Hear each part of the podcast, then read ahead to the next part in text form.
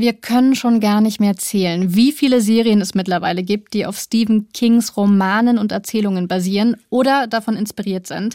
Aber eignen sich Stephen Kings Geschichten wirklich so gut für Serien oder gibt es zu viele davon?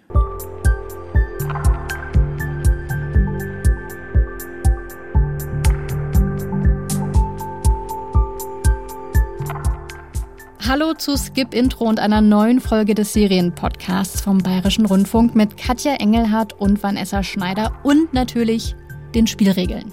Eine von uns bringt eine Serie mit, die wir euch vorstellen, hat auch alle Folgen dann gesehen. Die andere darf vorab maximal zwei Folgen schauen, weil mehr Zeit geben wir Serien ja in der Regel sonst auch nicht. Bis wir wissen, gucken wir jetzt weiter. Oder, nee, danke, nächste Serie. Und Vanessa hat Lisi's Story vorgeschlagen. Das ist eine neue Apple TV Plus Serie und die basiert auf einem Stephen King Roman. Genau den kenne ich jetzt nicht. Andere Stephen King Romane habe ich aber früher sehr, sehr gern gelesen. Ich glaube, mein Favorite war mal Dead Zone, das Attentat. Aber ich fühle mich schon ein bisschen bescheuert, ehrlich gesagt. Ich bin Mitte 30 und sage schon, früher habe ich die gerne gelesen. Das ist ja eigentlich schon ein Diss, oder? Ich kann ja damit nur meine Kindheit und Jugendzeit meinen. Weiß nicht, wie mündig ich da war.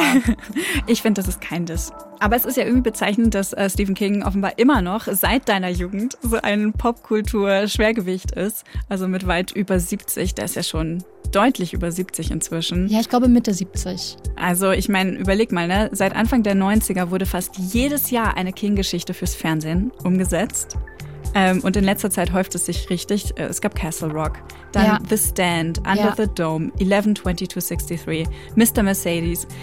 Ich habe mal nachgeschaut und nachgezählt bei Wikipedia. 24 Film- und Serienadaptionen sind zurzeit noch in Planung oder schon in der Produktion.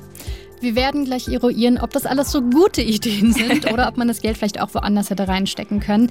Ich glaube, mich hat immer fasziniert, dass Stephen King ja so gut wie immer was Übernatürliches reinbringt, so Science Fiction, Mystery, da ist immer mindestens ein Hauch dabei. Die meisten Geschichten spielen ja eigentlich in der Welt, in der wir leben und dann irgendwie doch nicht. Ja, und das waren auch die Stories, die mich am meisten angezogen haben, die irgendwie noch zumindest in der Realität verhaftet sind und nicht komplett ins Fantastische abrutschen. Das fand ich bei S zum Beispiel ganz furchtbar, als sie dann auf einmal dieser, diesen Alien-Clowner getroffen haben. Ähm, also da, da hört es dann bei mir wirklich auf, meistens bei Stephen King, wobei ich seine Stories eigentlich wirklich, wirklich schätze. Und aus genau diesem Grund habe ich mich auch sehr auf die Verfilmung von Lisi's Story gefreut. Bevor wir über die Serie reden, stelle ich euch die Serie erstmal kurz vor. Am 19. Juni 1999 wäre Stephen King beinahe gestorben.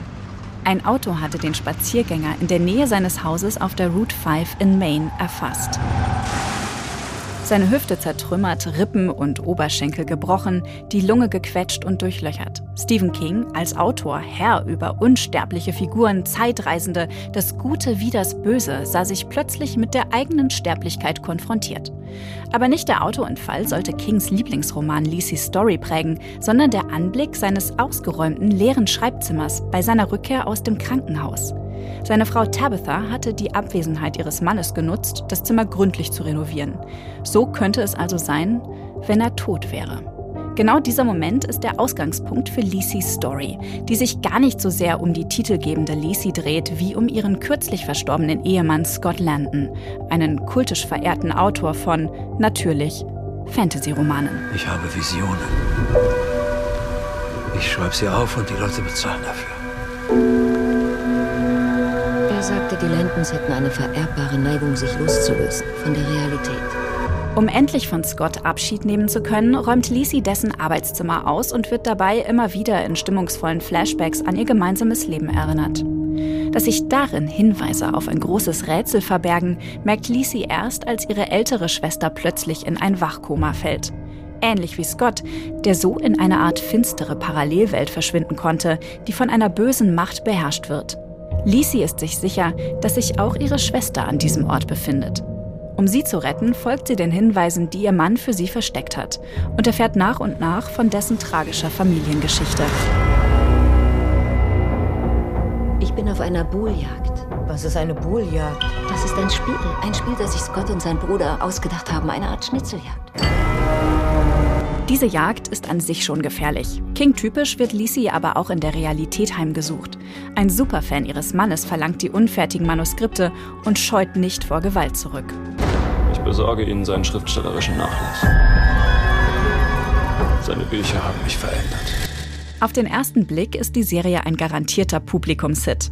Hollywood-Stars wie Julian Moore und Clive Owen in den Hauptrollen, eine unglaublich fantasievolle und prächtige Bildsprache von Regisseur Pablo Larraín, finanziert mit einem riesen Budget von Apple.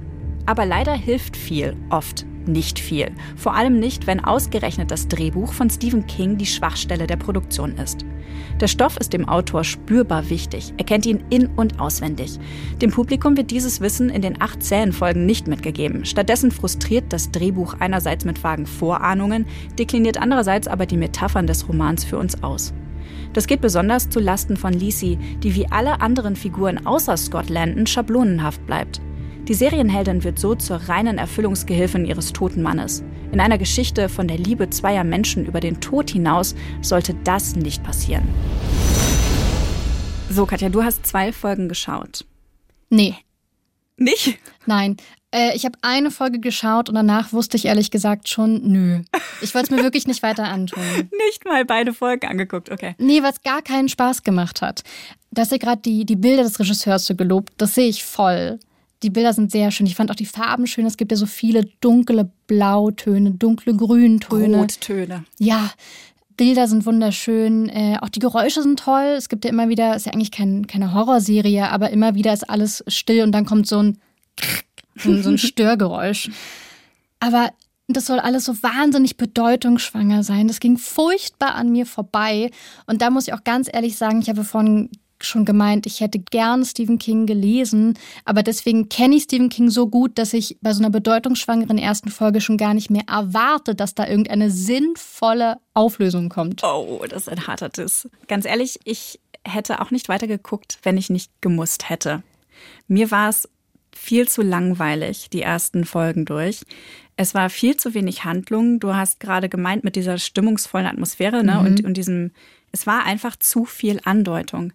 Es passiert so wenig, es wird so viel angedeutet mit dieser ominösen Stimmung und diesen, diesen Bildern und du wartest darauf, dass was passiert, weil Und? du weißt ja schon, da muss was passieren. Ja. Und es kommt nicht bis zur letzten Folge. Und das ist so frustrierend, finde ich, weil die Serie ja eigentlich wirklich alle Zutaten hat, um geil zu sein. Bis auf das verdammte Drehbuch. Aber sag mal, also diese Hinweise, die immer wieder so gestreut werden, also was ich von der ersten Folge weiß, mein Erfahrungsschatz ist jetzt recht gering, er ist unter 60 Minuten lang, aber es wird immer wieder darauf hingewiesen, dass Scott Landon irgendwas mit Wasser zu tun hat. Ähm, also zum Beispiel kommt er ins Krankenhaus, er hat einen Unfall, er kommt ins Krankenhaus und dann kommt Lisi rein, will ihn besuchen und merkt, im Bad läuft das Wasser. Und irgendwie merkt man schon, wie das gefilmt ist, irgendwas hat dieses laufende Wasser im Waschbecken irgendwas zu tun. Und dann gibt es auf einmal so Wasserfußspuren zu seinem Krankenbett. Und dann gibt es irgendwie zwischendrin immer so Szenen wie aus einer Fantasy-Welt, aber nie so richtig gut ausgeleuchtet. Irgendwie Palmen, violette Farben, irgendein Wesen. Verdichtet sich das irgendwann so, dass man das überhaupt verstehen kann? Ja, ja, das macht schon sehr früh Sinn, schon, ich würde sagen, mit der zweiten Folge. In der ersten Folge kriegen wir so einen Hinweis, auch, dass äh, das mit ihrer Schwester ja auch zusammenhängt, ne? diese ganzen Wassergeschichten und dieses mit dem Getränk und dass irgendwie Scott diese Fähigkeit hat zu verschwinden. Auch im Trailer wird das schon eigentlich alles lang und breit erklärt, was man wissen muss, um, um alles zu verstehen. Aber leider macht die Serie das nicht besonders geschickt. Und du wartest also die ganze Zeit darauf, dass jetzt mal endlich der Zusammenhang klar wird. Ähm, das dauert und dauert und dauert, bis bei Lisi dann der Groschen fällt und sie diese ganzen Hinweise, die ihr Mann für sie wie so eine Art Schlitzeljagd ja in dem Haus bei Freunden, bei anderen bekannten Menschen irgendwie für sie hinterlassen hat, als sie die findet, dass sie dann den Weg dahin findet. Es gibt ja immer so wie Notizzettel für sie. Buhl. Honey. Nee, wie sagt er? Buhl. Baby Love. Das fand ich merkwürdig. Also es soll natürlich auch merkwürdig sein. Aber diese, diese Stichworte, ich fand sie, ich glaube, das ist auch schon sowas, was ich mit dem Bedeutungsschwangeren meine. Offensichtlich soll das einen ganz großen Kontext aufmachen, auch emotional für sie. Und es hat sich bei mir so gar nicht übertragen. Was ich aber auch nochmal ganz interessant finde, finde ich, ist dieses Spiel, was ja die Handlung irgendwie so ein bisschen in Gang bringt. Und auch äh, wir folgen ja Lisi, wie sie, wie sie dieses, diese Buhljagd spielt, mit den ganzen erfundenen Wörtern, die äh, Scott Landon benutzt. Und das wollte ich gerade fragen. Buhl, ist das ein echtes nein, Wort? Das ist, äh, das ah. ist etwas, was offenbar auch die Fans von dem Buch äh, frustriert hat, weil es im Deutschen alles ganz schlecht übersetzt ist. Aber es ist eine Fantasiesprache. Der hat seine eigenen Wörter und sein eigenes ähm, Lexikon sozusagen und sie auch mit ihrer eigenen Familie und du musst es dir selber erschließen. Das macht Stephen King ja sehr häufig so, dass solche mhm. Wörter kommen und du musst dir das schon selbst erklären irgendwie. Ähm, Buhl ist eins von diesen Wörtern. Auch Buja Moon oder Buja Mond heißt das dann im Deutschen, dieser, ähm, diese Fantasiewelt von äh, Scott Landon. Ähm, das sind alles ja, ausgedachte Dinge, die zu diesem, zu dieser Welt irgendwie beitragen sollen, die Stephen mhm. King sich da schafft. Auf jeden Fall, dieses Spiel ist so eine Art Handlungsmotor. Und das finde ich eigentlich auch ganz nett. Für mich funktioniert sowas immer ganz gut. Ich, ich mag das. Äh, ich weiß, ne, dann nächste Folge, nächster Clou oder so. Du meinst, weil mit jedem Hinweis dann wieder ein bisschen was genau. vom Rätsel so ja. entblättert wird. Es ist ein einfache, einfaches Mittel, aber ich mag das. Mhm. Ich finde es jetzt nicht schlimm oder so. Was ich aber äh, schade finde, und im Buch ist es wohl so, dass ganz, ganz viel durch innere Monologe erzählt wird. Das wird bei Stephen King sehr häufig so gemacht. Er erzählt ganz viel über innere Monologe von den Figuren. Und das fehlt in der Serie, weil Lisi diese inneren Monologe nicht führt. Es gibt keine Off-Stimme, keine Erzählerstimme. Und dadurch bleibt diese Figur so total distanziert und wir sehen sie eigentlich nur von außen. Wir erfahren kaum, was in ihr, in ihr vorgeht. Also außer, dass sie natürlich trauert um ihren Mann und dass sie eine Wut mit sich trägt. Und sie ist eine kämpferische Frau, das sehen wir auch. Und sie gibt alles und ist sehr loyal und kämpft auch wirklich. Aber alles, was sie ausmacht im Laufe dieser Geschichte, steht irgendwie in Relation zu ihrem Ehemann. Und dadurch ist das weniger ihre Geschichte und ich erfahre mhm. gar nichts über sie so richtig, als ich über ihn erfahre, durch seine Schnitzeljagd.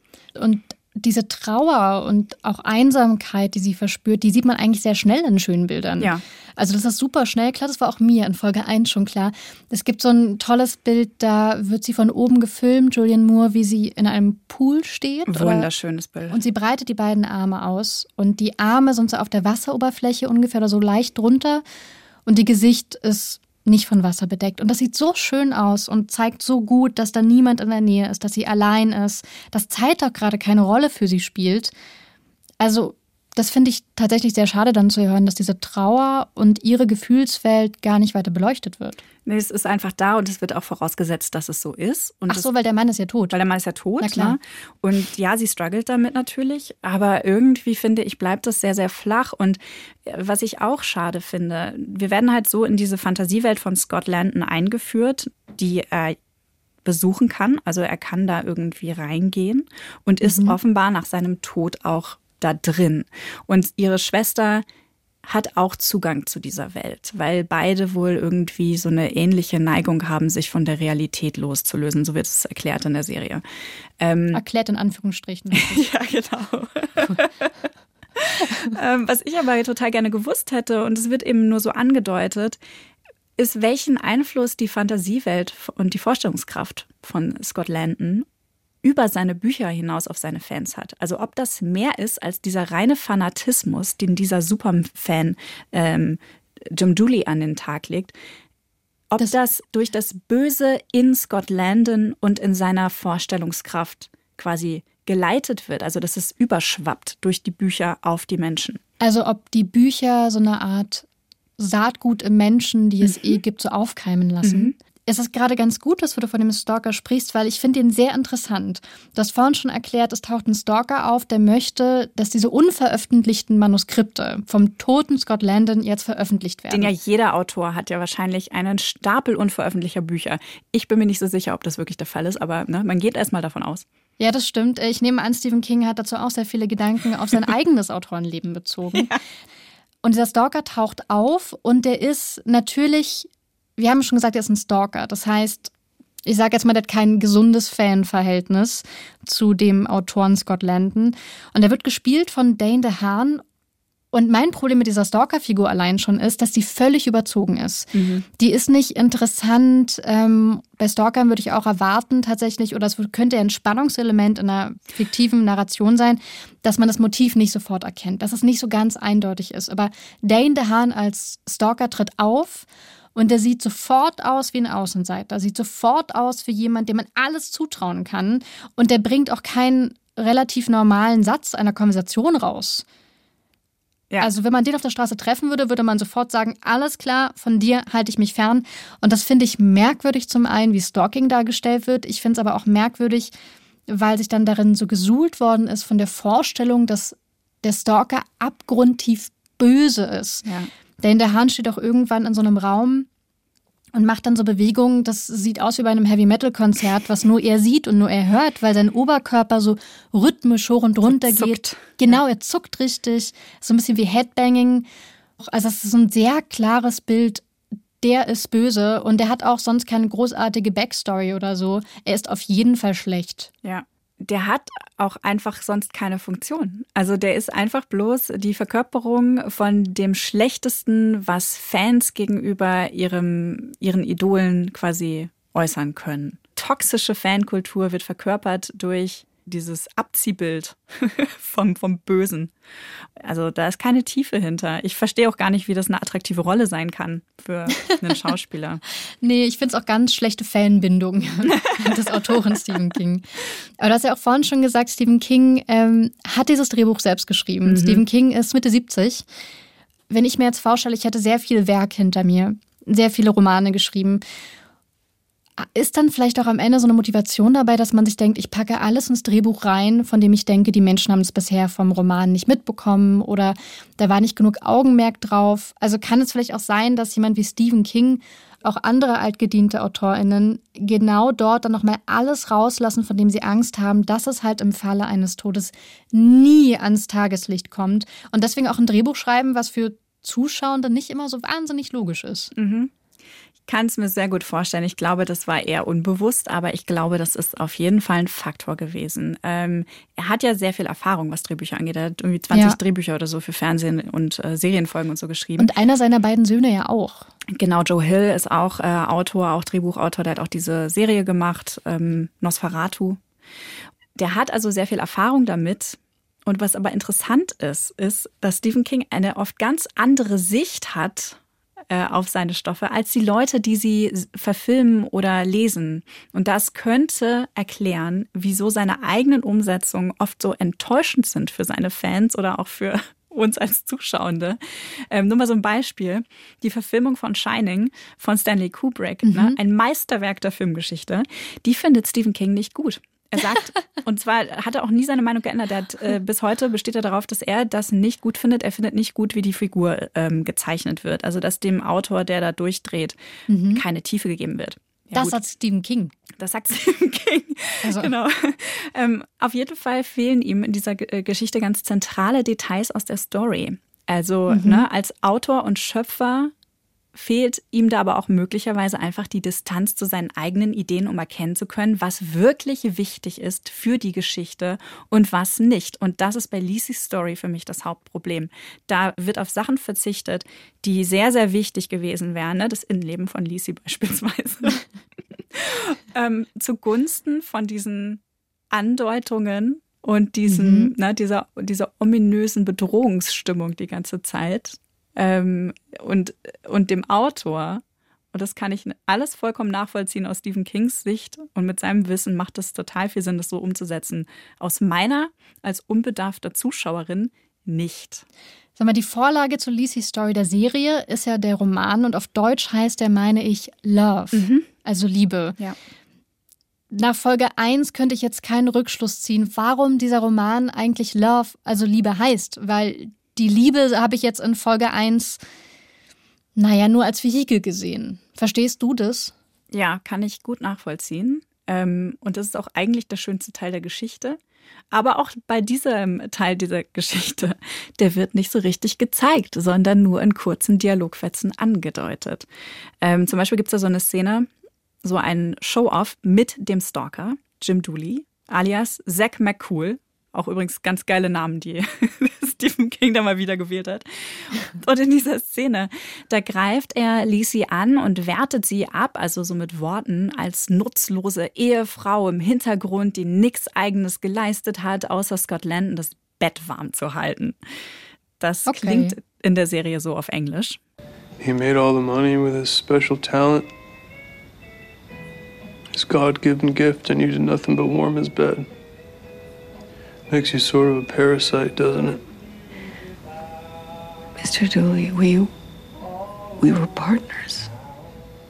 We relied on each other.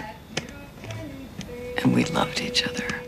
In einer anderen Szene gegenüber ihrer Schwester erklärt sie dann, dass keines der Bücher ihr explizit jemals gewidmet wurde, weil sie darauf bestanden hat, dass Privates und Berufliches getrennt werden müsste.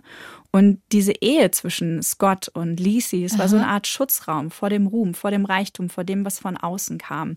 Und ähm, darum hat Scott eigentlich alle Bücher für sie geschrieben nur eben ohne die explizite Widmung. Und sowas wird halt in Dialogfetzen immer mal wieder mit angebracht, aber wir sehen nicht ähm, nichts von, von Scotts Zuneigung und dieser Sicherheit, die sie ihm offenbar gegeben haben muss. Das, das erfahren wir alles nicht. Also die von dieser Beziehung selbst sehen wir nur diese ganz, ganz kleinen Ausschnitte, die aber gar nicht so richtig was über deren Gefüge und diese auf Augenhöhe ähm, stattfindende Beziehung uns irgendwie, irgendwie ja, tatsächlich erfahren lässt.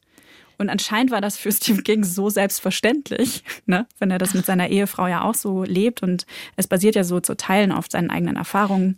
Ja, aber gerade dann, ganz ehrlich, das vorhin schon ja erzählt, dass ihre Inspiration zur Lizzie Story, beziehungsweise der Romanvorlage ja auch, weil er kommt nach Hause, seine Frau hat mal seinen ganzen Kram sortiert im Arbeitszimmer. Und der Legende nach, die aber Stephen King selber auch mal erzählt hat, war das ja so, dass Carrie, sein Roman, mit dem er diesen Durchbruch hatte, ja auch vor ein paar Jahren als Kinofilm nochmal neu verfilmt worden ist.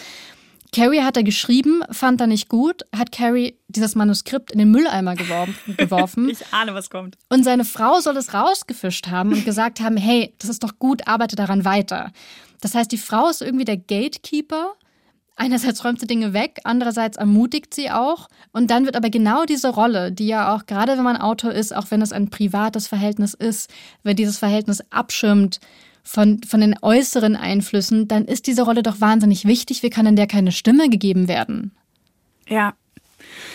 Ja, das ist äh, genau die Frage, die ich mir auch stelle, obwohl er sie natürlich sehr wertschätzt. Und ich denke, dass das im Roman, ich habe den Roman eben nicht gelesen, ganz anders ist. Aber es ist halt schade, dass das in der Serie so nicht rüberkommt. Weil ähm, ich glaube, dass Stephen King seine Frau über alles schätzt und dass auch das der Fall ist bei Scott Landon und Lisi. Nur leider geht es so ein bisschen unter in der Serienerzählung. Wir kommen so langsam zum Ende und nachdem wir uns jetzt über die Serie Lisi Story so ausgelassen haben, angenommen Vanessa, morgen ruft Stephen King an und sagt, wir machen einen neuen Versuch. Was hättet ihr gerne anders? Gäbe es einen wirklichen konkreten Vorschlag? Ja, nehmt äh, Stephen King das Drehbuch weg. Lasst es jemanden anderes umsetzen, dann glaube ich wirklich, dass das eine sehr schöne Serie oder auch wird. Und wie gesagt, ich finde die Serie ja auch nicht komplett schlecht. Handwerklich ist die ja wirklich top umgesetzt. Die SchauspielerInnen sind fantastisch. Es sieht großartig aus. Also da steckt so viel Geld und so viel Liebe drin. Das sieht man und merkt man beim Schauen. Also die, die Auflösung von Scotts Geschichte ist ähm, herzzerreißend. Ganz, ganz, ganz, ganz schlimm und ganz brutal. Katja, wenn sich unsere HörerInnen jetzt fragen, okay, Lisi Story ist vielleicht dann doch nicht so meins, kann ich vielleicht darauf verzichten, aber ich hätte schon Bock auf ein bisschen was Gruseliges, bisschen so Stephen King-Feeling. Was empfiehlst du? Weil du darfst ja jetzt noch einen Tipp mitgeben. Ich würde was empfehlen, woran ich die ganze Zeit gedacht habe bei der Serie und ich werde heute diesen Film nochmal schauen, nämlich Chronicle. Ich habe ja vorhin schon gesagt, Dane DeHaan, das ist der, der den Stalker spielt, den finde ich eigentlich sehr, sehr toll. Und den habe ich eben zuerst im Film Chronicle gesehen. Der ist auch wirklich wie Stephen King Stories auch oder wie die allermeisten, weil der ist düster, der ist Science-Fiction-mäßig und die Handlung ist ganz grob Drei Teenager bekommen Superkräfte und einer von denen wird die jetzt nicht nur für gute Dinge einsetzen. Das ist Dane DeHaan. Der ist da auch so ein Außenseiter. Die gibt es ja auch bei Stephen King super oft, wo man das Gefühl hat, der wird jetzt fast in sein Schicksal ein bisschen gedrängt. Carrie, aber, zum Beispiel das Feuerkind. Genau, Dane DeHaan ist auch hier irgendwann ganz klar böse. Aber der Logik konnte ich folgen. Und wir haben auch noch einen Hörtipp für euch, falls ihr euch ein bisschen mehr in das Phänomen Stephen King reinhören möchtet. Hört euch doch mal die aller, allererste Folge von Skip Intro an. Da haben wir mit Dominik Hammes gesprochen. Der ist Stephen King-Experte und ähm, Podcaster mit dem Podcast Club 19. Und der hat uns aufgeklärt. In der nächsten Folge von Skip Intro stellen wir euch dann die Serie Sweet Tooth vor. Die kommt bei Netflix raus und ich freue mich sehr. Sweet Tooth basiert nämlich auf einer sehr tollen Comic-Reihe von Jeff Lemire. Der ist äh, so highly, wirklich highly, highly acclaimed Comic-Autor. Und ähm, dass die Rechte für die Serie schon eingekauft worden waren, das waberte schon länger durchs Internet. Vor ein paar Jahren habe ich es, glaube ich, zum ersten Mal gelesen und habe völlig verpasst, dass es jetzt wirklich soweit ist. Ich bin sehr gespannt, wie die Umsetzung ist. Äh, über die Comics wurde mal gesagt, ich wünschte, es wäre mein Zitat. Es wurde mal gesagt, Mad Max trifft auf Bambi. Es wird dystopisch und niedlich. Die Serie läuft am 4.6. an, also jetzt am Freitag. Das heißt, ihr könnt sie euch schon mal anschauen bei Netflix, bevor ihr euch dann unsere Folge anhört. Da machen wir einen Serien-Watch-Club. Sehr gut. Wenn euch Skip Intro gefällt, lasst uns doch ein paar nette Worte und eine 5-Sterne-Bewertung da. Und Seriengeheimtipps, Fragen und Wünsche könnt ihr uns an skipintro.br.de schicken. Gern natürlich auch als Sprachnachricht. Vielleicht taucht ihr dann in einer der nächsten Folgen auf. Skip Intro ist eine Produktion vom Bayerischen Rundfunk mit mir, Katja Engelhardt und Vanessa Schneider.